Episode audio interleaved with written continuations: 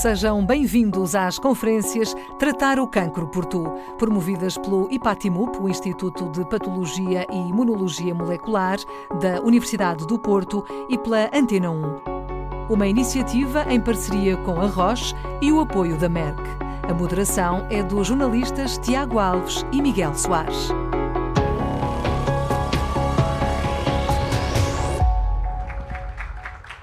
Olá, boa tarde.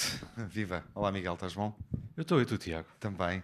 Preparado para uh, aquela que é a segunda conferência, encontro com o público desta edição do Tratar o Cancro por Tu, a edição 2023. Uh, eh, iniciamos uh, este ano esta nova ronda por seis cidades do país, no Porto, tal como em 2022. Estamos de volta à Braga mas com uma temática diferente. As conferências estão organizadas em seis cidades, capitais de distrito, um, promovendo sessões de literacia sobre o cancro em cada cidade.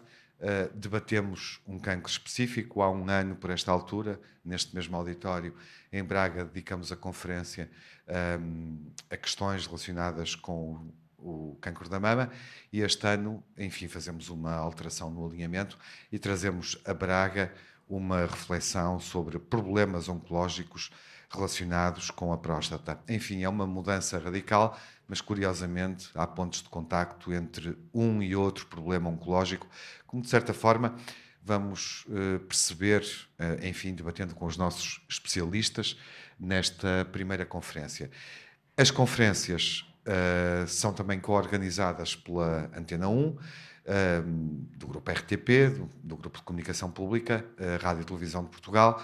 Uh, quer isto dizer que a Antena 1 disponibiliza através da plataforma RTP Play todas as conferências. Podem escutar, caso tenham interesse, as que se realizaram no ano passado, a primeira série de conferências, no Tratar o Cancro por Tu, em podcast, nas plataformas, concretamente na RTP Play, estão disponíveis e ficam também disponíveis as que estamos a realizar este ano.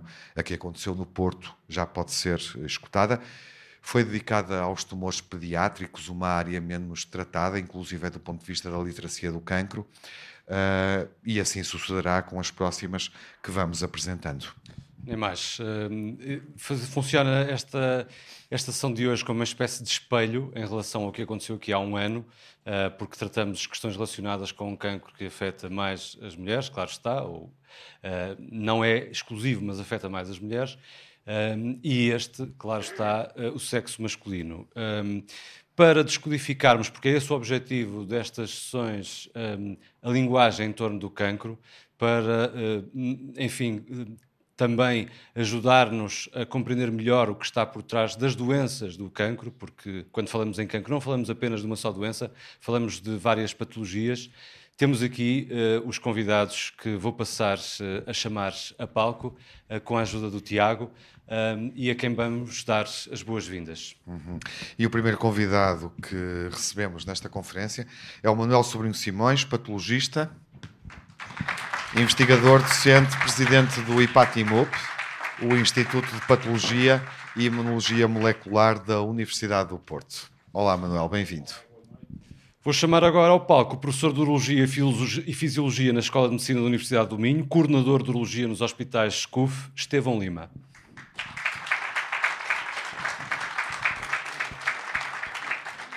Olá, bem-vindo.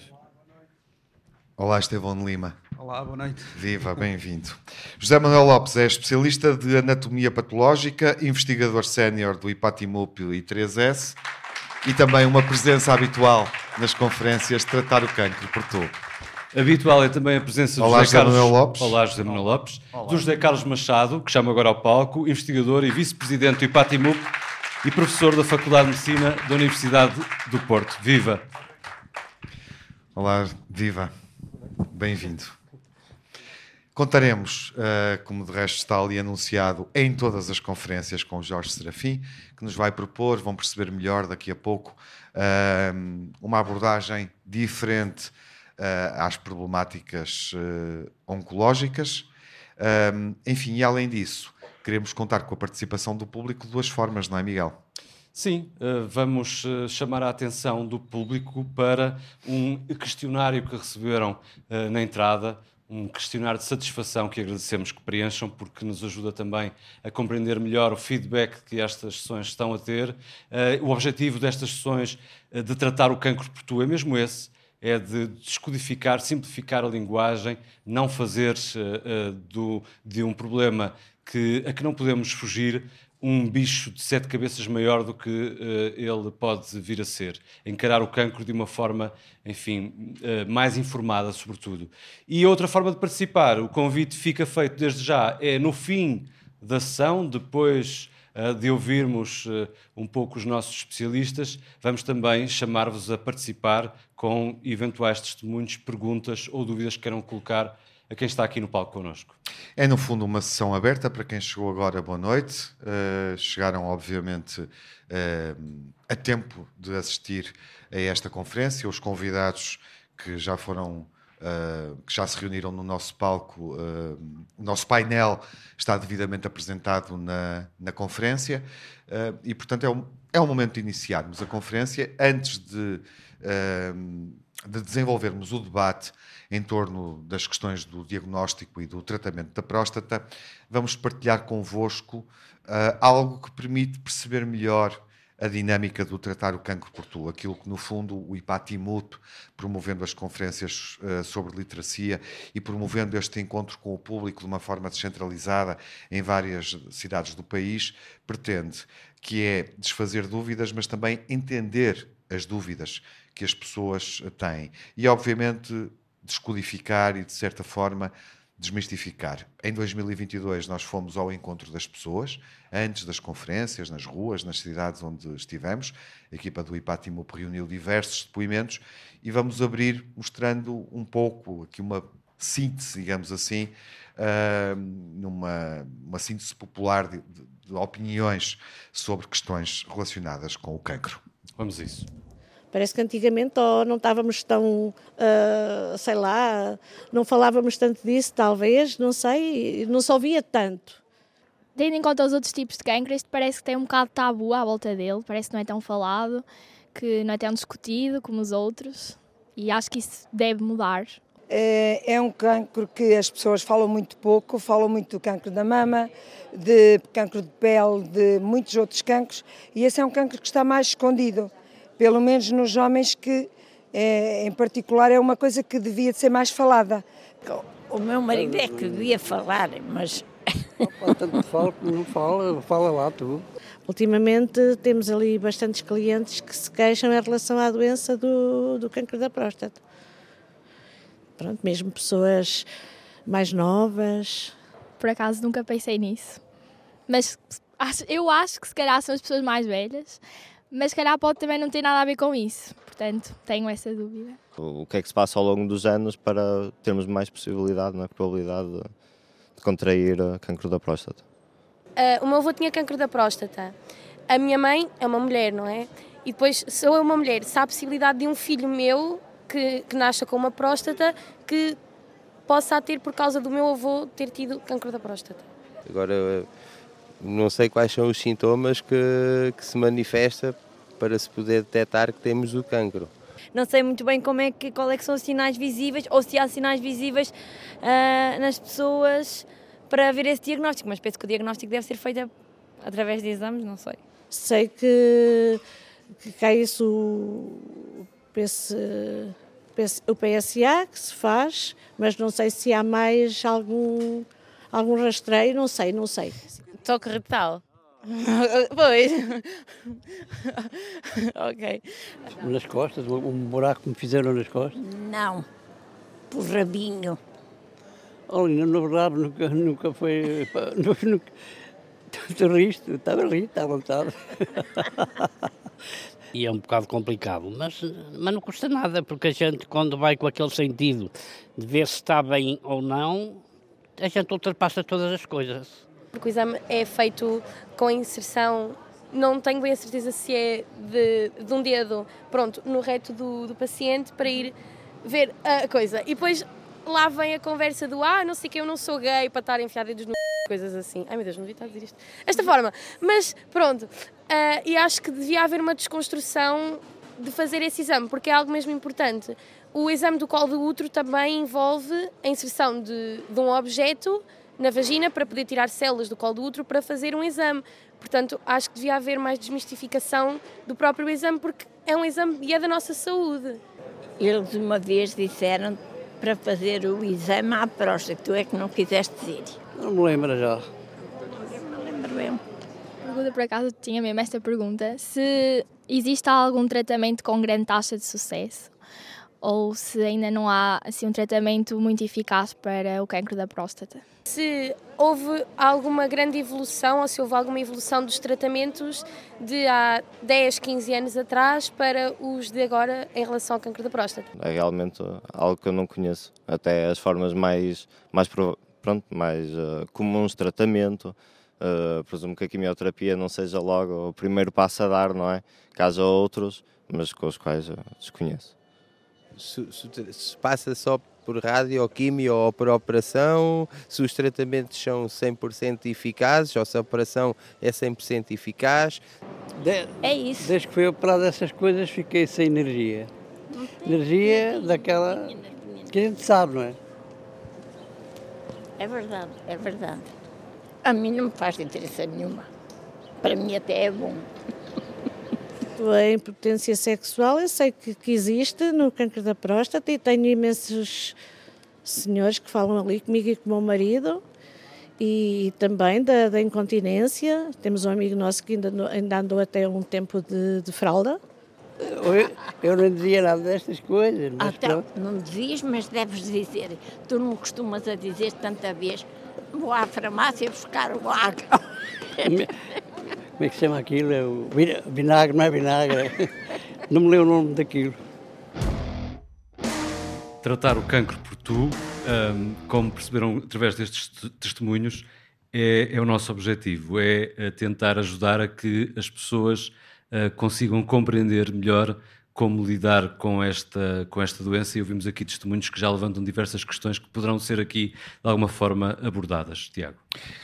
O nosso sobrinho Simões é o nosso anfitrião uh, e inspira, obviamente, muito o trabalho que vai sendo feito e também da partilha de conhecimento nestas conferências. Estivemos a abrir uh, conversando um pouco com o Manuel, uh, fazendo aqui uma reflexão rápida sobre esta questão dos tabus, mas para além da importância de promover a literacia relativamente a uma doença crónica e a um problema de saúde com impacto familiar, com impacto social também especificando um pouco uh, o que é que devemos dizer na introdução sobre este cancro específico, o cancro da próstata.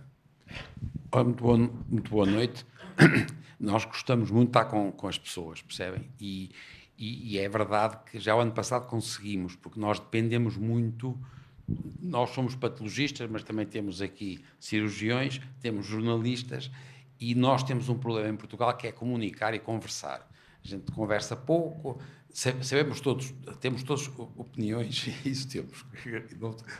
E, portanto, quando a gente começou a fazer este, este tipo de trabalho, nós tivemos uma, uma surpresa muito boa porque encontramos muito pessoas a perguntar coisas e, portanto, antes de mais nada, eu gostava muito que se sentissem à vontade para perguntar. Viram que as perguntas que foram selecionadas foram os dois Nunos, sobretudo, que fizeram estas entrevistas e viram as perguntas. As pessoas fazem perguntas muito inteligentes. Nós, em Portugal, não temos um problema, as pessoas fazem perguntas inteligentes. Depois, nós somos maus a explicar. E, portanto, a razão porque eu estou aqui com este paleio é porque eu não sei nada de próstata. Eu, eu sou um especialista da, da tiroide. e, portanto, trouxe aqui uns tipos que sabem muito disso. E, portanto, quando eles quiserem perguntar coisas a sério, não é a mim, eu só estou muito interessado em que as pessoas percebam que nós, temos, mas não é só no, no cancro, é em tudo. Nós em Portugal temos um problema de educação desde o início do conhecimento da saúde, o que é o bem-estar, o que é que são as doenças e o que é que podemos fazer para melhorar tudo quanto é o conhecimento das pessoas em relação não só a uma situação de saúde, como de doença, como dos seus familiares. E é o que a gente hoje vai fazer, é usar isto como um exemplo, porque a próstata põe, nisso o Tiago tem razão, põe um problema para nós, é muito interessante, porque nós, ano, no ano passado, aqui fizemos a mama, e há alguma, e penso que este, o doutor Estevão vai discutir isso bem, porque há aqui algumas coisas que são também órgãos parecidos com a mama. É diferente, por exemplo, quando nós discutirmos o intestino, percebem? Portanto, há aqui uma, uma, uma, diferença muito grande de órgão para órgão e os, os cancros são diferentes consoante as idades, o, gé, o género, como é evidente, e também é muito importante perceber a importância do órgão. E isto hoje é o que a gente vai fazer. Estevão Lima, uh, sem falarmos ainda, ou sem nos centrarmos ainda propriamente no cancro da próstata e de uma forma mais genérica, uh, há uma grande evolução tecnológica uh, na medicina. foi aqui focado no vídeo introdutório a questão dos tratamentos. E, eu pergunto-lhe se, por exemplo, ao nível da cirurgia, evoluímos de tal forma, com ganhos de tal forma, eh, que eh, eh, é possível um bocadinho, no fundo, esquecer o estádio em que estávamos anteriormente, há umas décadas, e em que não tínhamos tecnologia ao nosso dispor, como, por exemplo, a robótica. Sim, é, é verdade. Pronto, hoje em dia a, a evolução dá-se a todos os níveis, médica, cirúrgica, como não podia deixar de ser. Pronto, e, a, e a robótica é, é mais um uma dessas grandes evoluções do, dos últimos anos. Agora, eu, eh, a mensagem que tenho para transmitir às pessoas é que nem todos os cancros da próstata provavelmente necessitam de ser tratados cirurgicamente. Era um aspecto que era importante depois, mais tarde, debatermos, porque as pessoas imediatamente se associam assim. Tenho um cancro da próstata, tenho que fazer um tratamento. E o cancro da próstata, e eh, tratando o cancro por tu, porque ele é nem, há muitos cancros nós quase que o podemos tratar por tu, porque são indolentes, não, certamente não precisam tratar, e o cancro da próstata é uma coisa interessante que ele, muitas vezes, por ser indolente, foi um dos primeiros a, a, a, a, ter o conceito que, é, que eu gostaria depois de transmitir às pessoas, que é uma coisa chamada vigilância ativa. A pessoa tem o cancro e nós vamos vigiando o cancro.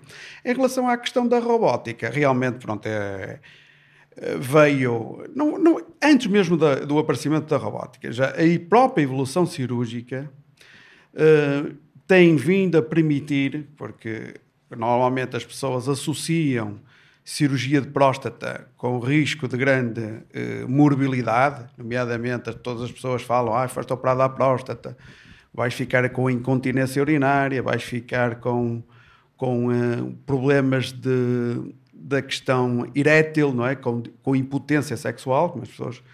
E hoje em dia, mas não muito antes, até antes da robótica, já houve evoluções nesse sentido que hoje em dia é muito já a, a, a percentagem de, de, de, risco de, de, associada a uma cirurgia de próstata bem feita é muito baixa, por exemplo, ter tanto e, e ter incontinência urinária. A questão da, da questão sexual é um bocadinho mais, é diferente, já depende do tipo de cancro porque há ali um conjunto de, de fibras nervosas que passam coladas à, à próstata, pronto. E há determinados cancros onde nós temos capacidade de dizer assim ao doente: você vai ficar, vou-lhe preservar a ereção. Outros não têm essa capacidade para afirmar, dizer assim: no seu caso, talvez seja melhor não preservar a sua parte de, da atividade sexual. Pronto. Mas eh, pronto, estou aqui para esclarecer, eh, mas depois acho que era interessante também falar um bocadinho de robótica, pronto, porque acho que as pessoas não, também. Antes da robótica, vamos à vigilância ativa. Porque ele está a dizer que é verdade. Nós na, na tiroide é a mesma coisa. Nós na tiroide estamos cheios de casos da tiroide que são cancros pequeninos que não devem ser tratados com tiroidectomias, não é preciso. E, portanto, a, a, ideia que você tem é verdade que na próstata foi muito importante, a vigilância ativa, na tiroide também já há, e vai acontecer nos outros órgãos à medida que a gente tiver evoluções de imagiologia de tumores pequeninos. Porque isto. É, você nós, na, nós na próstata, é engraçado, as pessoas muitas vezes não têm esta noção. Nós temos, fazemos diagnósticos de cancro de próstata muito. E pronto, e nós realmente, eu sou completamente favorável aos, aos, aos, aos rastreios oportunos, e podemos também falar acerca do que é que é o rastreio oportuno, e acho que isso é uma mais-valia, apanhar a doença numa fase precoce, com todas as consequências que isso poderá ter, ou seja, até uh, partir para, um, para uma, uma, uma, tal vigilância ativa, mas nós temos cancros, são tão indolentes que o, o aconselhamos, por exemplo, se o indivíduo não fizer qualquer tipo de tratamento, ou, por exemplo, o, o doente, assim, você tem este cancro da próstata, numa fase muito indolente, pronto, para que os patologistas sabem, por exemplo, o Gleason 6, eu também depois posso explicar um que é, o que é isso, pronto, foi um senhor que descreveu lá umas, uma classificação, mas e ainda muito localizado, muito pequenino dentro da próstata, o indivíduo diz assim, olha, eu, eu, eu, recuso, eu recuso qualquer forma de tratamento. Nos próximos 10 a 15 anos nada lhe acontece. Ou seja, é, esse, é isso que, nós temos que por vezes, lembrar às pessoas e dizer assim: nem todo o cancro da próstata necessita de um tratamento agressivo. E naquelas situações onde existem uh, necessidade de fazer um tratamento, realmente a evolução tecnológica hoje em dia permitiu diminuir muito daqueles receios e medos que as pessoas têm, nomeadamente a incontinência ou a, a questão sexual. Vamos. Uh ouvir o José Manuel Lopes, uh, trazê-lo ao debate também, refletindo um pouco sobre a forma como devemos olhar este tipo de cancro, uh, que tem uma incidência na população masculina muito elevada. É o, é o segundo cancro uh, mais mortífero, no caso da, da, população masculina. Podemos, depois do pulmão, está correta esta. Penso que não, de acordo com as estatísticas que nos são dadas pela Organização Mundial de Saúde. Há estimativas atualizadas e as mais recentes mostram que o cancro da próstata é o, o cancro mais, mais frequente no homem uhum. e é o quarto cancro que mata mais homens. Uhum. E é, é basicamente esta a, a, a, relação entre cancros eh, que são de vísceras, isto é, excluindo os cancros que também são muitas vezes indolentes que ocorrem na pele.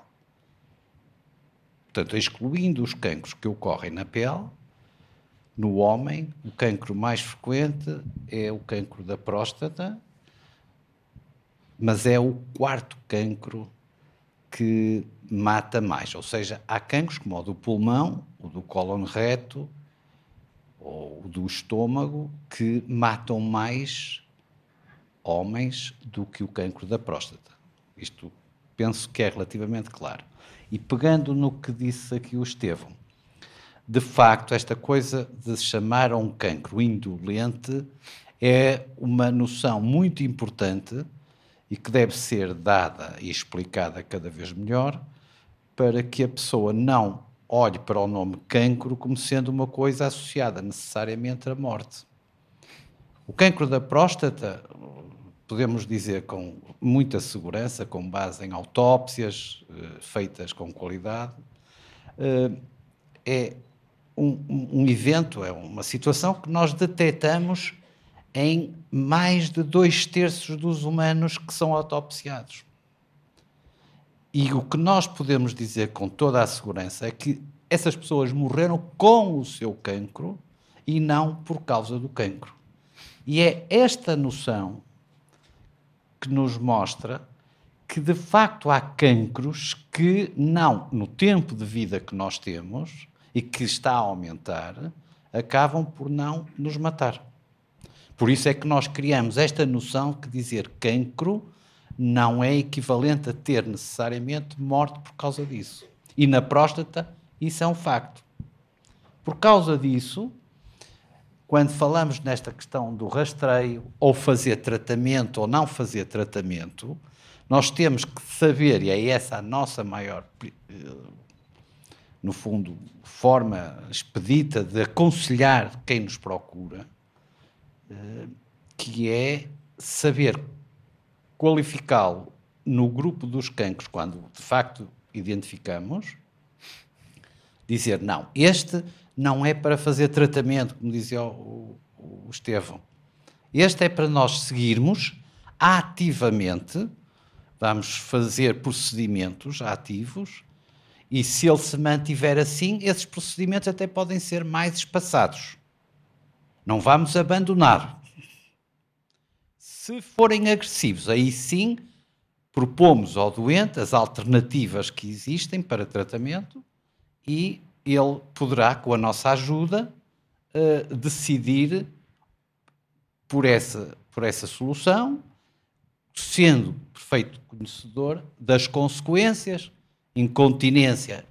Eles são cada vez melhores, os cirurgiões são cada vez melhores a fazer o tratamento cirúrgico. Uh, potência sexual depende da idade e, de, e do desempenho sexual, porque há, há, há, muitas vezes aquela confusão de que ah, este cancro ocorre aos 60 e tal anos. As pessoas já não têm um desempenho sexual na perspectiva da ereção. Resumindo a sexualidade à ereção. Portanto, não tem uh, desempenho sexual assim tão, tão, tão uh, grande e é natural que após uma cirurgia, na recuperação da reparação daquela cirurgia, uh, haja, como noutros procedimentos, alguma diminuição dessa capacidade física. Ou seja, quando bem feito, essa, essa temível alteração que muitos homens têm, muitas vezes não é mais do que temporária, recuperando próximo da atividade eh, de desempenho sexual, no domínio da ereção, que tinham antes da intervenção cirúrgica. Esta, no meu entender, é uma das maiores vantagens que estas cirurgias de robótica, que ajudam muito a mão do cirurgião a ser mais preciso uhum. na forma como retira aquele mal, eh, vai dar ao doente. Mas dizia eu, o que é importante para tratar este cancro por tu, como população e depois individualmente, é nós percebermos qual é o risco de ter a doença, e podemos discutir isso a seguir, eh, quando é que isso vai mais provavelmente acontecer, se isso se relaciona com fatores eh, familiares ou hereditários, eu digo familiares diferente de hereditários porque há uh, exposições alimentares, uh, exposições profissionais que, embora nós não tenhamos bem a certeza, nós associamos muito porque andam sempre juntos. E, portanto, nós temos tendência, se andam juntos, é que devem ter qualquer coisa a ver uma com a outra. Mas, do ponto de vista estritamente científico, nem sempre conseguimos explicar tão bem isso. É esse avanço, eh, José Manuel Lopes, eh, nos tratamentos, nomeadamente na cirurgia, com mais precisão, na robótica, eh, que poderá ajudar também mais homens a aderirem aos tratamentos e a não terem receio, no fundo, de tratarem, de tratarem o cancro da próstata. E aí, José Carlos Machado, tal como em muitos outros cancros, a análise molecular é essencial para se determinar tratamentos e penso que o Hipátio Bump neste campo tem uma palavra a dizer. Sim. Boa noite a todos. Eh, eu acho que a análise molecular nesta altura é, eh, enfim, é uma forma de caracterização dos tumores que é, que é tão transversal como as, as, mais clássicas análises morfológicas ou, enfim, o levantamento de dados e comportamentos clínicos associados à doença. Um, e tem muito a ver com os, os, os, grandes desafios que se colocam nesta altura no, na gestão clínica do, do, do, cancro da próstata. Podíamos começar, por exemplo, pelo vídeo. Não é? Ali no vídeo, uma das questões que apareceu muito foi as causas de cancro da próstata. Eu acho que as causas de cancro da próstata conhecemos muito mal. Não sei se poderemos adiantar muito sobre isso. Exceto uma, Há uma que também apareceu ali, uma daquelas miúdas falava, dizia se haveria o risco de transmitir a, eh, a, doença aos filhos.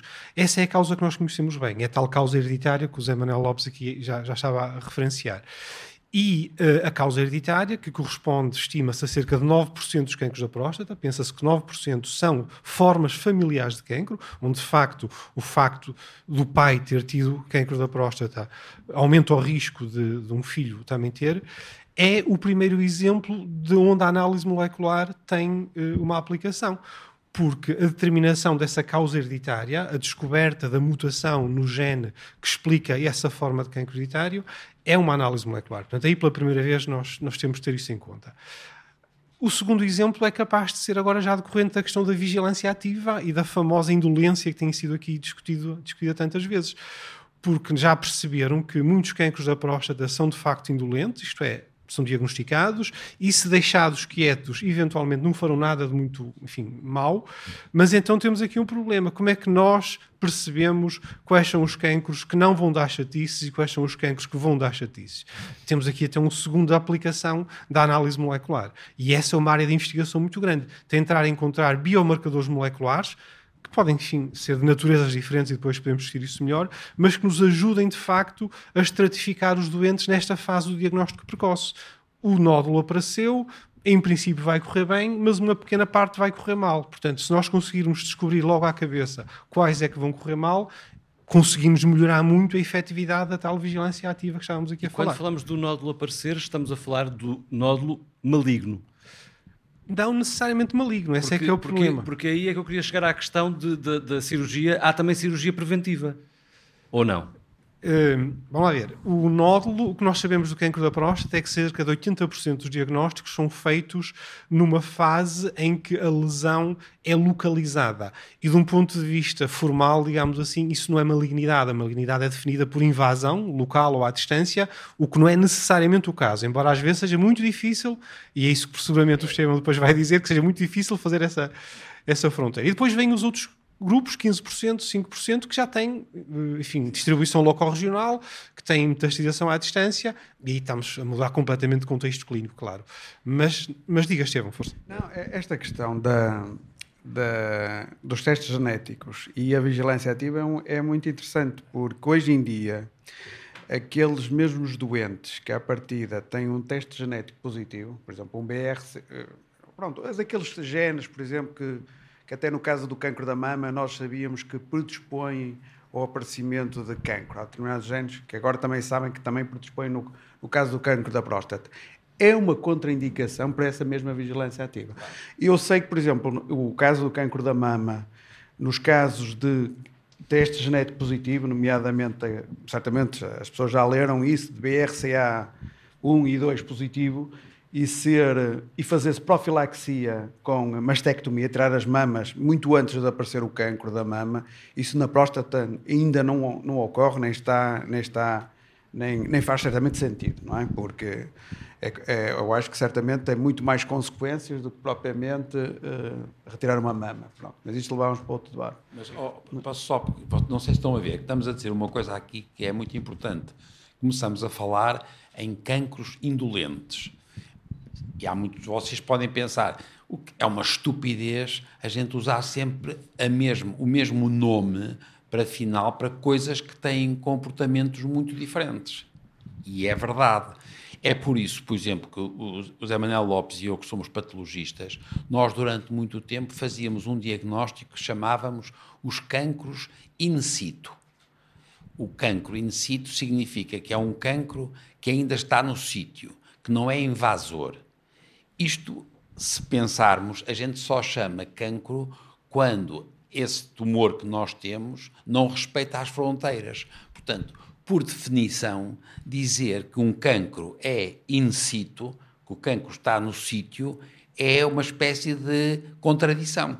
E nós, hoje em dia, já não chamamos carcinomas ou cancros in situ. Já evoluímos aqui.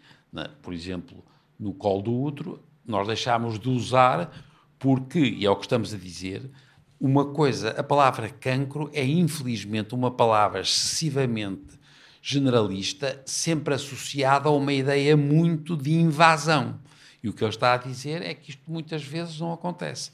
Portanto, aqui, eu, eu, a minha ideia é mesmo nós temos que ter muito cuidado quando dizemos isto é uma neoplasia maligna, nós devíamos dizer ao mesmo tempo é uma neoplasia pouco maligna ou então, como nós estamos a dizer, extremamente pouco maligna. Percebem? Fugir da palavra cancro. Porque dizer só cancro é um susto horrível para toda a gente. Sim, e da palavra maligno, não é? Que foi claro. A palavra maligno aqui também. Estevão, Mas há pouco, pouco, falamos, há pouco falávamos uh, da, da, questão uh, uh, da cirurgia, mas a cirurgia é amada fita. Ah, como é que se compara com outro tipo de tratamentos? Não, não é, não é má da fita, pronto, porque nós em, em na, na, na, próstata é a bonzinha de todas, porque as, as alternativas ou as outras tra os tratamentos que se usam tradicionalmente para tratar o, o cancro da próstata, que são usar a, uma castração, ou seja, tirar a, o efeito da testosterona, que são usados, por exemplo, no, no, no caso de já haver cancro para fora da próstata, ou usar quimioterapias, usam-se nessas situações, então é preferível usar a cirurgia, que normalmente aplica-se em situações onde o cancro está ainda localizado à próstata, essa situação, ou fazer radioterapia, pronto, mas, mas acho que em, eh, na maior parte das situações a cirurgia é, é mais indolente, ou seja, causa menos malefícios. Mas em relação à cirurgia, pronto, já foi abordado aqui a questão de que não ter medo da cirurgia, a, a cirurgia tem vindo a evoluir, um, evoluiu, mas há, uma, mas há uma questão muito importante que todas as pessoas têm que ter noção. Como qualquer processo cirúrgico, o mais importante é o cirurgião. Porque todo o processo cirúrgico tem um processo de competência associado, um processo de expertise, de, de saber fazer. E muitas vezes as pessoas dizem assim: olham só para a tecnologia e realmente ela é muito importante. E neste processo de evolução cirúrgica, a tecnologia é importante para quê? Porque neste processo de evolução, o princípio da, da evolução cirúrgica é também o princípio da simplicidade. Ou seja, tornar as coisas mais simples para ser feito de uma forma bem feita por a maior parte dos cirurgiões. A cirurgia da próstata já era feita, já era bem feita por muitos cirurgiões, mas alguns deles sabiam fazer mal. A questão é essa, a evolução tecnológica, e isso foi uma das, dos, das, das da, do princípio da, do aparecimento da cirurgia robótica, é que ele veio, ou seja, generalizar aquilo que já nós, por exemplo, que eu já fazia, sei lá, que era fazer cirurgia através de uns orifícios pequeninos, evitava-se a incisão, mas só que esse processo, fazer através desse, dessas incisões muito pequeninas, que as pessoas aí falam, a ah, fazer por laparoscopia, era um processo de difícil aprendizagem. O grande benefício, que as pessoas, as pessoas não falam, da cirurgia robótica é que ele veio diminuir a curva de aprendizagem. Ou seja, a curva de aprendizagem para se fazer bem, com o robô é muito mais fácil. Mas lá está. É a menor mas, margem de erro.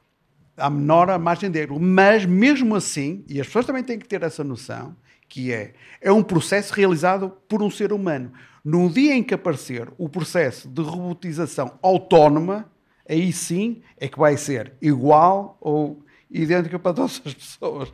Para já, é, ter noção que o robô veio facilitar uh, o processo de aprendizagem, veio generalizar uh, a melhoria da qualidade cirúrgica, mas ainda tem o fator humano associado. E é por isso que quando mandam um bocadinho de próstata, para mim, eu digo Deus me livre, é o Zé Manuel Lopes que faz. Porque há uma diferença muito grande de qualidade para fazer o diagnóstico, eu ou ele, percebe? E somos ambos patologistas, e ambos somos especialistas de cancro. Ele sabe muito mais do que eu. Não é só, portanto, na cirurgia. Na anatomia patológica também é uma diferença do cara das pessoas. José Carlos Machado, uh, em função da, da, da, reflexão que fomos fazendo e também das, das opções que se colocam do ponto de vista da intervenção, uh, convém refletirmos um pouco, uh, para além das questões genéticas, para além das questões hereditárias, uh, sobre os tumores que correm verdadeiramente mal ou que, ou que representam algumas dificuldades adicionais para os pacientes. Sim, estava aqui a pensar que são os tumores indolentes e os tumores insolentes. Né? Estou a brincar com os insolentes, mas é. de facto há uns que correm mal. É, mas é no fundo a continuidade daquilo que o Miguel tinha perguntado e tem a ver com a terceira parte, digamos, das alterações moleculares. Porque apesar de tudo, há uh, um conjunto de cancros que são diagnosticados numa fase avançada, precisam de tratamento sistémico, de tratamento quimioterápico, não há, não há alternativa. Um, e esse tratamento, enfim, em parte está estabelecido há muito tempo, está muito bem standardizado, mas eh, recentemente há evoluções interessantes que trouxeram novas opções e que também são as tais que dependem da caracterização molecular dos tumores. Portanto, vocês já perceberam que a questão genética é importante, pode ser hereditária ou não. O cancro é sempre causado por uma alteração genética, só que a grande maior parte das vezes essa alteração é somática, só acontece na célula tumoral, não, não é transferível ou transmissível para, para os descendentes. Mas é sempre preciso estudar, porque hoje há tratamentos que são aquilo que nós chamamos terapias dirigidas, são direcionadas a defeitos muito particulares das células tumorais e têm vantagens importantes em relação à quimioterapia convencional, desde logo serem menos tóxicas, enfim, causarem menos efeitos secundários globalmente. Um, e, em boa medida, isso acontece porque, de facto, perturbam muito mais as células tumorais do que as células normais o, o, professor Estevão Lima falava há pouco da questão do, do BRCA, do BRCA. As pessoas devem estar familiarizadas. Lembram-se com certeza da história da Angelina Jolie, quando descobriu que tinha cancro hereditário da mama e fez as, as mastectomias, e, e, era precisamente por causa da mutação num destes genes. Portanto, as mutações neste gene também dão risco aumentado de cancro da próstata. Portanto, essa é uma causa possível. E quando assim é, estes doentes, curiosamente, podem ser tratados com um fármaco muito particular que ataca precisamente as células que têm este defeito genético. Mas nós, para sabermos isto, temos de fazer análises moleculares, temos de descobrir que defeitos genéticos é que estão presentes naquelas células. Portanto, não é só, já não chega à anatomia patológica convencional, que era, enfim, a caracterização histopatológica da, da, da, doença, não chega, enfim, o levantamento dos, da clínica e do comportamento e do, e do estado físico geral, se estava muito, enfim, capaz ou não de, de receber quimioterapia. Há aspectos de caracterização molecular que têm que ser feitos nas células tumorais para se perceber se o doente é ou não elegível para um determinado tipo de terapia. E agora, ainda mais recentemente, temos a imunoterapia também. A imunoterapia, que também já deve ser algo de que ouviram falar, porque tem aparecido em muito nas notícias, é também uma terapia muito eficaz num subgrupo de doentes com cancro da próstata que tem eh, características particulares, lá está, neste caso particular, que tem aquilo que nós chamamos de instabilidade genética, tem, tem mais alterações genéticas do que a média, digamos assim, não é? E, portanto, desse ponto de vista, são, são particulares e respondem muito bem à imunoterapia. E, portanto, o IPATIMUP, de facto, é um centro de investigação onde se faz investigação, claro, mas também muitas destas análises moleculares, e é, quero eu em Portugal, enfim, enfim, nós não temos centros de referência em Portugal, é um conceito que não existe, mas que funciona quase como centro de referência, porque fazemos a esmagadora maioria das análises moleculares a cancros para precisamente se ajudarmos o, o, clínico ou o médico a agrupar os doentes de uma forma melhor e a decidir melhor em relação ao tipo de tratamento que tem de fazer. Temos estado a falar muito de tratamentos, uh, pouco ou nada falamos ainda de rastreios. Mr. Manuel Lopes, um, ehm, devia rastrear-se mais um, ehm, uh, eh, em Portugal. Um, ehm, até que ponto é que uh, a profusão do rastreio pode dar sobrevida às pessoas ou, pelo contrário, pode levar a um, sobre, a um sobretratamento uh, das pessoas? Sim, essa pergunta é muito importante, até porque nós temos, quando abordamos o, a questão do, do cancro em geral, da próstata em particular, ter estratégias, julgo eu, como sociedade, não ao nível individual. Essa é outra questão. Eh, como sociedade, que é a, tal literacia que nós pretendemos que as pessoas tenham, é, é muito importante terem a noção de que o, o dito rastreio oportunista eh, ou oportuno, eh, aquele que é feito porque está disponível e não porque tem uma indicação formal para que se faça, vai sendo feito. Geralmente as pessoas fazem a partir dos 50 anos, 55 por aí, uh, se tiverem esta situação de cancro uh, prostático na família, história disso, ficam sempre assustados. O meu pai teve, o avô também já teve, o meu irmão também já teve. Portanto, é muito importante as pessoas terem noção que os cancros familiares devem ser vistos com mais importância, porque é muito importante para aquela família e para aquelas pessoas em concreto. E os cancros hereditários. Esta, esta, esta questão dos cancros hereditários e dos marcadores que nos permitem identificar esta pessoa tem nesta família, aquela tem, aquela não tem, portanto, nem todos têm necessariamente, eh, faz com que essas pessoas devam ser seguidas um pouco mais precocemente do que as pessoas que não conhecem e não se sabe que têm cancro. E podemos dizer, uh, sem o querer interromper, que essa é a orientação que o Ministério da Saúde pretende seguir, uh, enfim, pondo, rastreando mais a população, seguindo as orientações, nomeadamente da Comissão Europeia, Sim. para que em relação ao cancro da próstata... Sim, com umas nuances... E, com e umas... também do pulmão, já agora, o rastreio seja, enfim, generalizado? Sim, Tiago, é, é, muito certo isso. E era aí que eu queria chegar. Estou-me a alongar. Não, não, de o, todo. O, o, o, rastreio... Eu não o percebia rastreio, que era forçosamente aí que querias chegar. Era aí que queria chegar. O rastreio foi feito e teve muitas críticas ao ponto de ser aconselhado não fazer, porque havia mais prejuízo em termos de grupo social, de país, do que uh, não, faz, uh, não fazer tinha menos prejuízo do que fazer. O que é que se verificou? Ele parou e verificou-se que a incidência disparou. Isto é, o número de pessoas que começaram a, a encontrar cancro em fases mais agressivas, as tais, os tais cancros agressivos que nós não desejamos, aumentou. Ou seja, mesmo com um rastreio oportunista, com atitudes de sobrediagnóstico, confundindo cancro com uh, tratamento obrigatório, sendo que nós já sabemos que há cancros indolentes e cancros agressivos. O que é que é agora a tendência atual? É tentar uh, ganhar uh, conhecimento, evidências, desculpe lá, Estevão, ganhar conhecimento, evidências que nos mostrem de facto qual é o ponto de corte melhor, mais adaptado depois à pessoa para aconselhar fazer uma sequência de procedimentos que conduzem à identificação de um cancro dos agressivos, ao qual se pode depois oferecer um tratamento. Ou seja, o que a Comissão, a Diretiva Europeia, e penso que vêm aí os PPRs para estas coisas. Os PRRs. Não são PPRs, são PRRs. É uma espécie de PPR. Isso é o subconsciente a falar. Não, não, mas é. Mas, mas também pode dar lucro. Pode dar lucro na. na... Mas vem.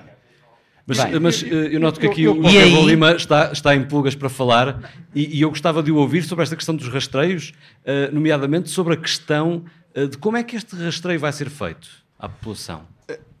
Eu, eu ia só, mas eu claro, já respondo claro. a isso, mas ia só dar uma chega que é, é realmente, e, e, já, já tinha dito que houve dois, houve dois grandes estudos de rastreio um nos Estados Unidos e outro a nível europeu, que inicialmente, eh, por exemplo, o europeu quiseram ter resultados logo ao fim de seis anos, e claro que ao fim de seis anos os resultados não foram muito satisfatórios.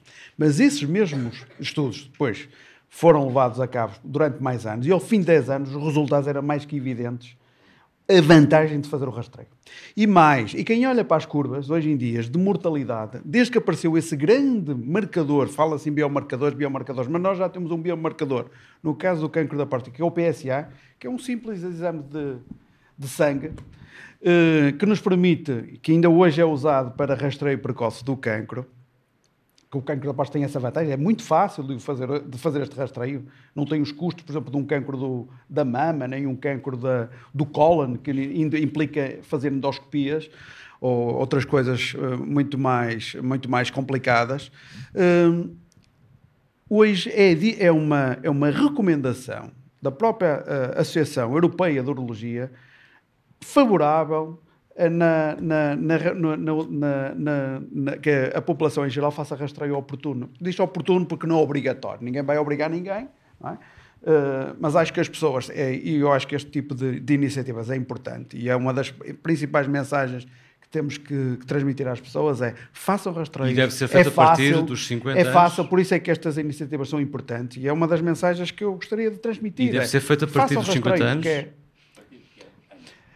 E tal como foi dito, é, a partir, é, é assim, hoje em dia, é assim, se tem uma história familiar a partir dos 40, isso é muito importante. História familiar. O meu pai teve um cancro da próstata, então, tenho irmãos com cancros da próstata, esta, esta é uma mensagem importante, porque fica mais, é, é importante fazer logo aos 40, aos 40, 45, depende das sociedades, pronto, mas permite-nos ter um valor de base desse mesmo PSA para depois no seguimento, que é muito importante, Porque P, certamente as pessoas já ouviram falar do PSA, do PSA, pronto, que aquilo no fundo é, um, é uma enzima que se detecta no sangue, que é produzida especificamente na próstata, pronto, ela só, se tirar a próstata ele vai para zero, mas ele não é específico do cancro, pronto, e tem esta questão, não é, é chatice, é essa que é chatice, ele não, ou seja, ele naturalmente existe, e depois há outras situações que também podem levar à sua à elevação desse mesmo marcador da próstata, se a próstata inflama, se infeta, também aumenta, ou mesmo o tamanho,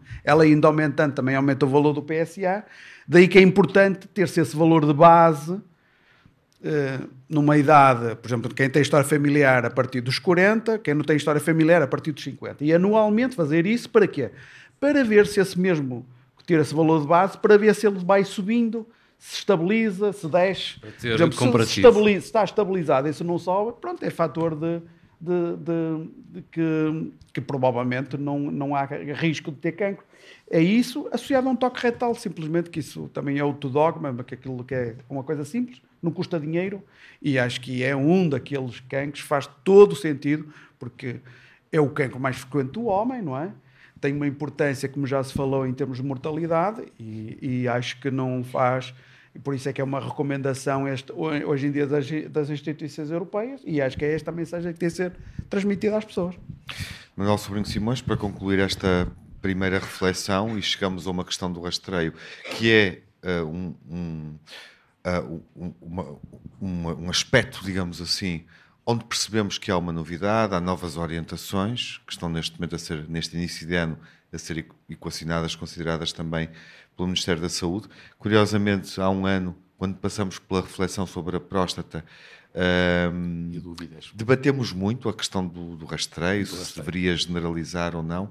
As orientações estão corretas e fazendo o paralelismo com o cancro da mama, voltando a isso e à Conferência de Braga do ano passado, o rastreio deverá ser tão generalizado como sucede no cancro da mama, Manuel? Não sei, oh, oh, oh, Tiago, não sei, porque, por exemplo, nós na tiroide também temos a mesma política hoje, porque, pelo contrário, como toda a gente faz, hoje em dia as senhoras fazem praticamente, sempre que têm uma, uma, uma consulta qualquer, acabam, acabam sempre por fazer uma ecografia da tiroide.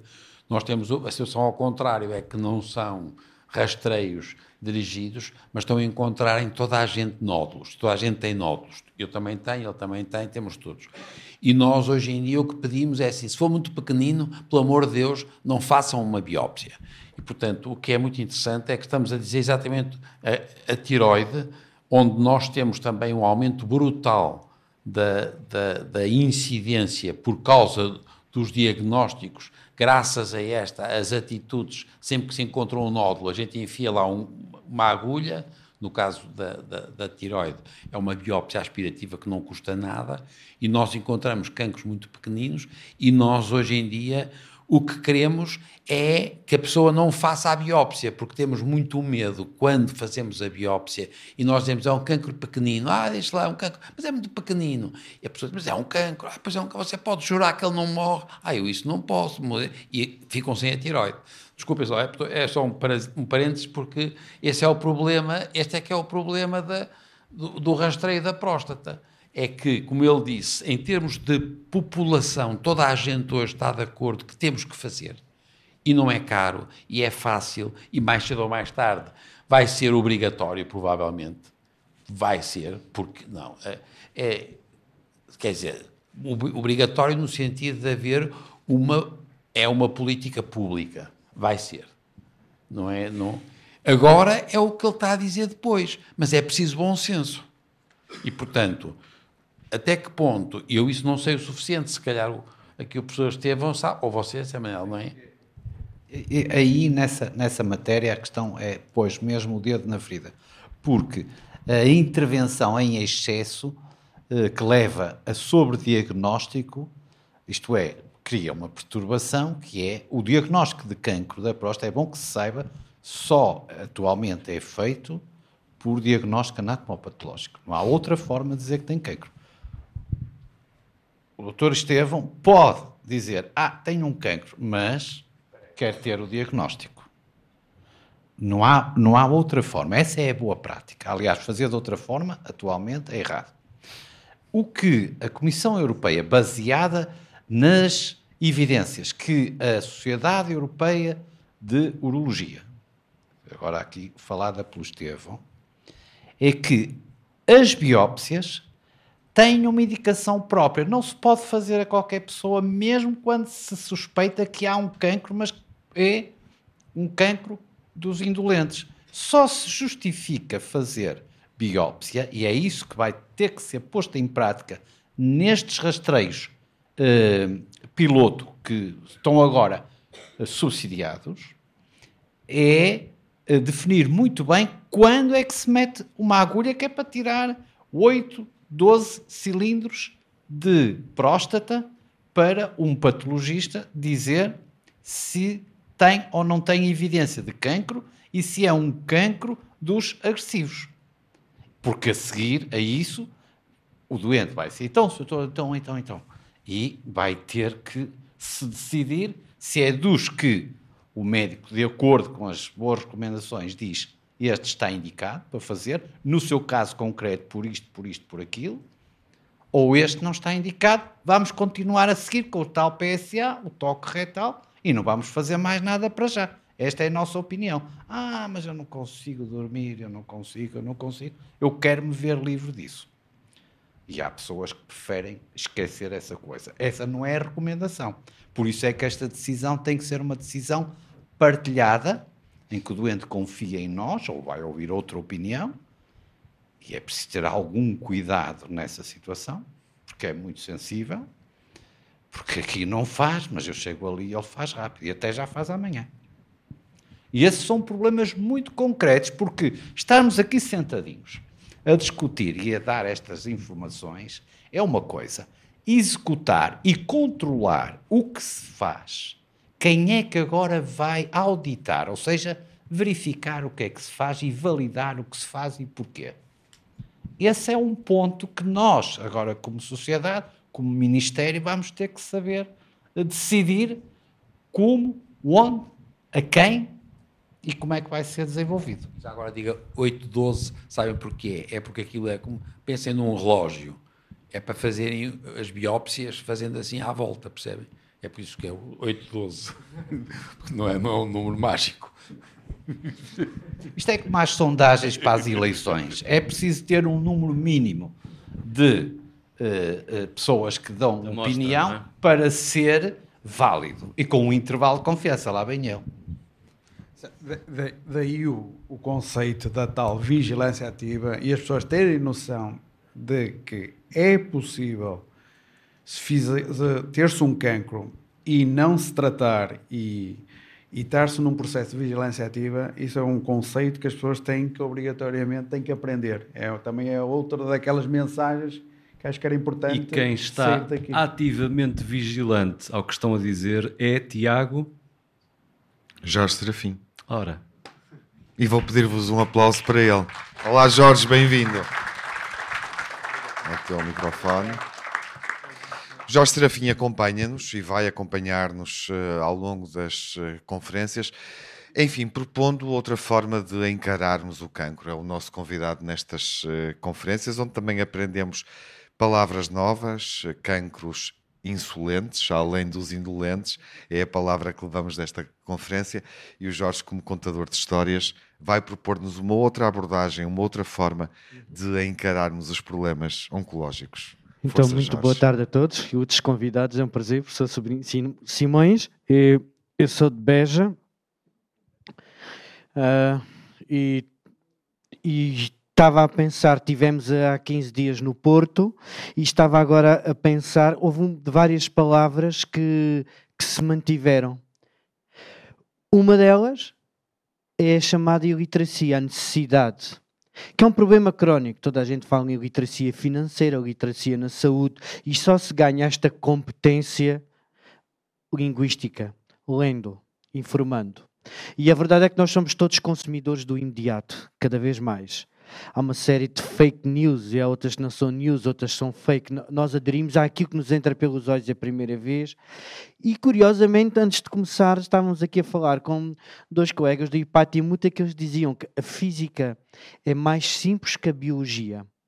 Que a biologia é muito complexa. Quando se tenta descobrir um caminho, pensa que se abriu uma porta quando na investigação do tumor, logo ele dá meia volta e diz hasta la vista, baby, e vai por outro caminho. Os investigadores têm vontade de cair. E eu estava a pensar nisto, que é um professor de biologia, no nono ano, ensina-me o que é a ler a informação do consumo.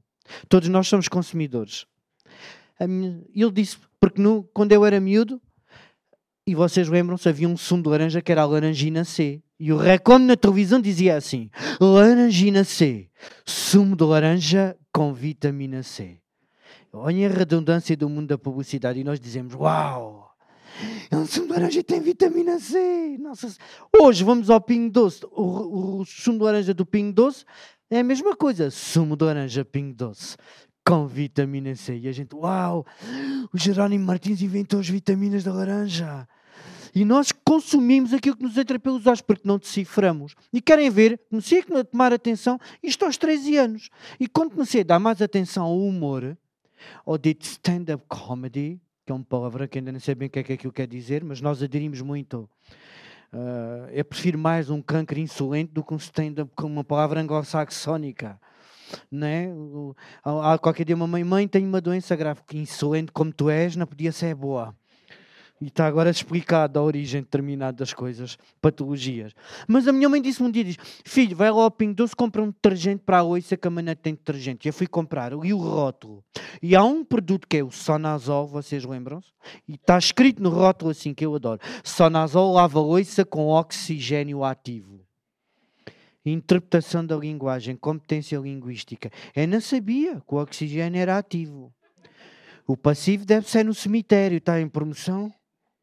Mas alguém vai comprar aquilo com oxigênio ativo porque a panela de pressão ficou com falta de ar quando cozeu o feijão frade. A gente abre a panela, está feijão, não estou bem. Tu estás a ser cozido. Só que nós somos tão cegos pela linguagem imediata, pelo mundo da marca, do marketing, do target, que a minha vizinha do resto de direito tem asma. Cada bomba de asma custa 7,25 cêntimos. A velha agora descobriu que 2 litros de sonazol com oxigênio ativo custam 1,18€. Cada vez que tem uma crise de asma, o marido abre a boca, mete três bombadas de detergente pela boca adentro, quando a velha arrota, saem boias de sabão pela boca afora. E nós compramos, porque é de marca, porque nós não deciframos. Por exemplo, uma coisa que ainda bem que estamos aqui com vários especialistas que eu gostava de perceber. Cá está, nós aderimos aos anglo-saxonismos, sabe? Há 20 e tal anos surgiu um iogurte pequenino em Portugal que dizia assim, Actimel de Danone, regula o trânsito intestinal contém L-caseimonositas. E de repente em Portugal há uma geração que está carente de L-caseimonositas. Há uma instabilidade psíquica, psicossomática, cognitiva. Porque as pessoas antigamente iam à casa de banho a obrar e agora passaram a regular o trânsito. Qualquer dia para entrar na casa de banho tens de pagar portagem, estás a entrar na A1 e sentas o rabo na sanita, dás um pum, és multado que não deste prioridade a uma bufa que vinha pela direita. Porque contém L-casa imunizita. Ninguém sabe o que é aquilo. Mas a gente compra porque é bom, é Actimel e a gente estava carente. De... Houve casamentos que salvaram porque havia carência de L-casa imunositas.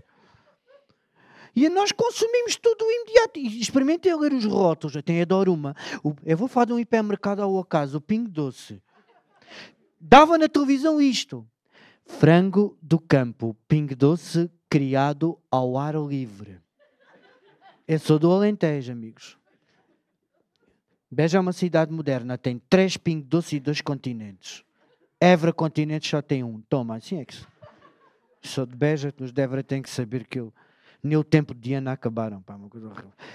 Não, escuta, a gente vai ao talho. O frango grande é o do campo, o pequenino é o do aviário, certo? Mas o, o, o grande lá está, despatado, descabeçado, espenado, com o autoconto no peito, a dizer frango do campo, pingue doce, criado ao ar livre. É preciso uma reflexão. É preciso refletir. Então, se o frango do campo é criado ao ar livre, o mais pequenino deve ir da prisão de Lisboa, com certeza. E nós consumimos tudo. Nós vamos comprar uma embalagem de fiambre e está escrito no rótulo fiambre nobre, fatias finíssimas da perna extra. Refletai comigo. Refletai. Eu perguntei, vizinha, então um porco aqui em Beja normalmente tem quantas pernas? Tem quatro. Então, se o fiambre vem da perna extra, acho que vou levar um queijo Flamengo. É com as pastas de dentes. Ainda bem que estou aqui uma série de gente do IPAT e muito que tem que perceber. Nós vamos a um, um, supermercado, vá, por exemplo, vamos ao Pingo Doce. Tem muitas pastas de dentes. E a primeira diz assim, adoro esta, Colgate antitártaro. A segunda é Colgate dentes sensíveis. A terceira é Colgate brancura. A quarta é Colgate uh, uh, qualquer coisa, hálito fresco. E a quinta é Colgate total. Dá o hálito fresco, mata o tártaro, dá a brancura. E o que me irrita é que eles dizem aconselhada por dentistas. A Ana estava à espera. Acho que a original era Colgate Total, aconselhada pelos calceteiros da Câmara Municipal. E o reclame era os gajos a bater pedra na calçada, olhando para a câmara da televisão e dizendo: Quem? A gente cá na câmara, sem a boca lavada, nem a pedra entra na calçada. E nós compramos. Mas há aqui uma questão que eu vos colocava: que há uma pasta de dentes, a última da Colgate, aquela da embalagem vermelha, que diz Colgate White com clareadores ópticos. E eu, qual é a função dos clareadores? O que são, primeiro, clareadores ópticos? São alguns biomarcadores? Qual é a função dos clareadores ópticos? Agora vamos ao dentista ele, ele pergunta: que é que se queixa? Tem dores? Tem cáries? Não? Tem miopia nos molares? Isto porquê? Porque nós vemos, não lemos, olhamos sem interpretar. Vocês lerem aquela geração de 70 de escritores portugueses, essa de Queiroz, Antero de Quental, Camilo Castelo Branco, não se espantariam com o Portugal de hoje, porque aquilo que é infraestrutural já, já, já está escrito. Nós lemos os Maias, o crime do Padre Amaro, lemos a tragédia da Rua das Flores, o primo Basílio, lemos a queda de um anjo do Camilo. É Camilo ou Antero? A queda de um anjo. Camilo, Camilo. Mas pegam nisso, daí a importância da leitura, e não nos espantávamos, não nos chocávamos neste imediato. Porque há um diagnóstico que está feito, evoluímos em muitas coisas, mas estruturalmente há um diagnóstico que já foi escrito há muito tempo. Aí a importância da leitura. José Saramago citava sempre: um homem só escreve com as palavras que conhece. Quanto mais lermos, não tem sentido, desculpem lá, tirar um curso superior e não lermos um livro não temos uma prática leitora. E isto chega ao ponto, estamos numa geração, ainda agora atravessamos uma fase da Covid, e adoro, porque os pais de hoje não são os pais de antigamente, não tem que ser, mas há aqui questões que me deixam o maluco. Vocês reparem que eu tenho, tenho dois filhos, quando o meu filho foi à primeira excursão com 5 anos, ainda o autocarro não partiu, e o Oceanário a Lisboa, como sabem, Lisboa é aquela cidade no estrangeiro que está ali acima do Tejo, é a capital do Império Periférico. Tenho que mandar a boca. Não, tem, não, há pessoas de Lisboa acham que da ponte para baixo é Marrocos, de Sacavém para cima é Galiza. Isto é verdade. Não, há pessoas assim. Mas escutem, os miúdos hoje, antes de partir no autocarro, cria-se o quê? Grupo WhatsApp, Sala B, professora Marília Teixeira, excursão oceanário. Portanto, a expectativa. Ainda, ainda os miúdos estão a entrar no autocarro e os pais a mandar mensagens uns aos outros, coisas do género já viu o motorista. Eu respondi a mamãe, não estava à espera. Que deve ter sido o autocarro às seis da manhã, foi bater à porta do motorista, ou tu despachas ou vou-me embora. E depois a professora, a desgraçada da professora educadora, o autocarro, vai com... ela tem que fotografar o caminho todo. A seguir a Beja, uma aldeia que se chama Bringel. E a professora tem que tirar uma fotografia com o autocarro parado no semáforo. E a mãe diz: estão parados no semáforo em Bringel. E eu perguntei: estava no vermelho? E isto é de tal maneira que antigamente tínhamos médico de família, eu não estou velho, mas já tive médico, hoje, hoje há pediatra, mas o pediatra, as pessoas procuram o pediatra por tudo e por nada. Escuta, hoje as crianças, se têm uma obstipação nasal, se foram para o doutor e dizem, tem as mucosas obstruídas, sou doutor. Antigamente, no meu tempo, não havia mucosas obstruídas. Quando tu tinhas ranha, tua mãe casa de um lenço de assoar de flanela, passado a ferro, ela a desembrulhar o lenço, parecia que falava japonês. Onde cá já? Porque a mãe não dizia mucosas obstruídas. As nossas mães diziam, já tens a vela acesa? Isto era o termo técnico. A mãe não assoava o nariz, fazia-te uma rosca na cana do nariz. Por isso é que, tecnicamente, nós respondíamos àquele massacre logo. Quando ela te vinha a soar, o que é que tu fazias? Tu até sentias o ranho a bater no teto do crânio. Tu tinhas tosse, a tua mãe alcatroava-te o peito com 35 centímetros de Vic Vaporub. Metade de uma cebola em cima da mesinha de cabeceira, um litro de chá de casca de cebola horrível, tapava-te com três mantas uma colcha, era uma suadeira. Quando ela destapava no outro dia, nem o filho lá estava e evaporava tudo. A gente, quando estava na escola, é que tinha liberdade para assoar o nariz. A professora escrevia ao sumário e tu puxavas o pullover. Um traço contínuo. Que ao fim de três dias secava e tinhas elásticos para um par de cerulas. Agora, com a questão da Covid, vejam a literacia. As pessoas dizem eu sou negacionista, eu sou contra. Eu disse, Laurinda, porquê é que tu és contra a vacina da Covid? Eu não sei o que é que, o que, é que tem lá dentro, eu não sei o que é que tem lá dentro. Ai, não sabes o que é que tem. Aí eu ia do tétano, o que, é que tinha, o que é que tinha lá dentro quando a levaste? Mas essa é mais antiga. Ai, não pode haver vacinas modernas no caso. Sim, senhor. E vocês, Laurinda, como é que nós éramos vacinados? Em 1978, o Sistema Nacional de Saúde implementou vacinação em contexto escolar. As, as, alunas não sabem, mas era verdade. Quando a professora queria que decorássemos a tabuada do chat, dizia que era a tabuada do chat decorada. Ai, não vou estudar nada, professora. Vê BCG amanhã. 7 vezes 1, 7, 7 vezes 2, 14, 7 vezes 3. Tu sabias a tabuada. E quando entrava o médico e a enfermeira, nós abraçávamos a cintura da professora, calças para baixo. Toda a gente conhecia o rabo, toda a gente em Beja em 1978. As nádegas eram uma alfaia agrícola ao serviço do coletivo. Era uma manifestação proletariada. Então hoje vejo a Laurinda e digo, Laurinda, Ontem ia com o marido, com os sogros, sabem? Quando vês os amigos de infância e tu queres falar, matas saudade. Com os três filhos, os sogros e o marido, perguntei: Laurinda, ainda mal te pergunto, ainda tens aquela borbulha na nalga direita? Por isso, tem de haver uma literacia, uma interpretação. Nós hoje vamos ao médico, adoro, é, é um estigma do português. Nós vamos ao médico o médico parece, né, parece que o médico passa licenças para as pessoas viverem. Porque as pessoas vão ao médico, estão sempre à espera que a regra venha do médico. Eu proibi-me. O médico proibi-me. Parece que o médico é um legislador. Devia haver qualquer coisa assim. Legislação médica, mesmo essas pessoas cumpriam. Eu proibi-me, não posso fumar, não posso beber. Parece que eu estava a passar o CEF, não, não me deixaram trazer nada. Do... Eu proibi-me. Não, não eu que tenho que ter uma consciência, uma literacia da minha saúde, uma literacia do meu próprio corpo, conhecê-lo. Há coisas que mudamos com, com, com, com determinadas patologias aparecem. Ou mudamos ou não mudamos. Mas o médico tem que ser autoritário a dizer. Tem que ser o médico. Porque nós não, assim não, não cumprimos. Por isso mesmo, deixem-me só contar um pequeno conto. Uh, talvez seja a maior das utopias, seja um ser humano consciente literato, leitor, atento e informado. E por isso mesmo, pegando na frase de Zé Saramago, um homem só escreve com as palavras que conhece e esta busca incessante do conhecimento para o bem da humanidade, nesta área que estamos aqui intervindo, lembra-me sempre as palavras de um grande autor uruguaio, Eduardo Galeano, um pensador, um filósofo, jornalista, contista maravilhoso, em que diz que a certa altura um discípulo pergunta ao seu mestre o que é utopia. E o mestre responde que é a linha do horizonte.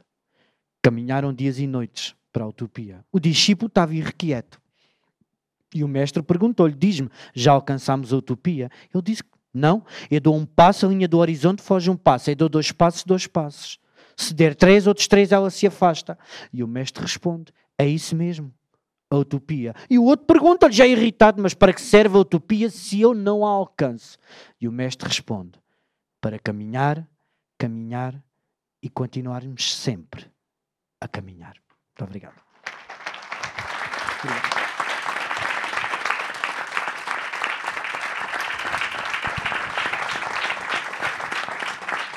Jorge Serafim. Jorge Serafim, nas conferências Tratar o Cancro por Tu, ato 2, em Braga nem mais. Bom, uh, é um azar termos que terminar, mas uh, temos mesmo que nos despedir. Foi um gosto ter estado aqui de novo em Braga convosco a falar sobre uh, a próstata e o cancro da próstata, um, porque acho que todos aprendemos, creio que o Tiago estará de acordo comigo, e a nossa proposta é que continuamos, continuemos a aprender um, sobre estas questões na itinerância que vamos fazer Exatamente. nas próximas semanas. Obrigado. E já na próxima em Coimbra. Obrigado por terem vindo uh, e podem continuar a acompanhar-nos presencialmente em Coimbra, sim.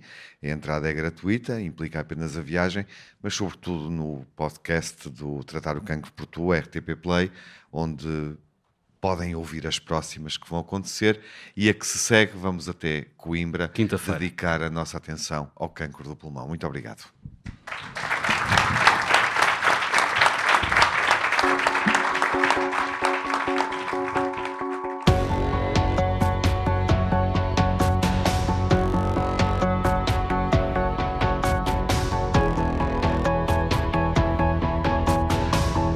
Sejam bem-vindos às conferências Tratar o Cancro por Tu, promovidas pelo IPATIMUP, o Instituto de Patologia e Imunologia Molecular da Universidade do Porto, e pela Antena 1. Uma iniciativa em parceria com a Roche e o apoio da Merck. A moderação é dos jornalistas Tiago Alves e Miguel Soares.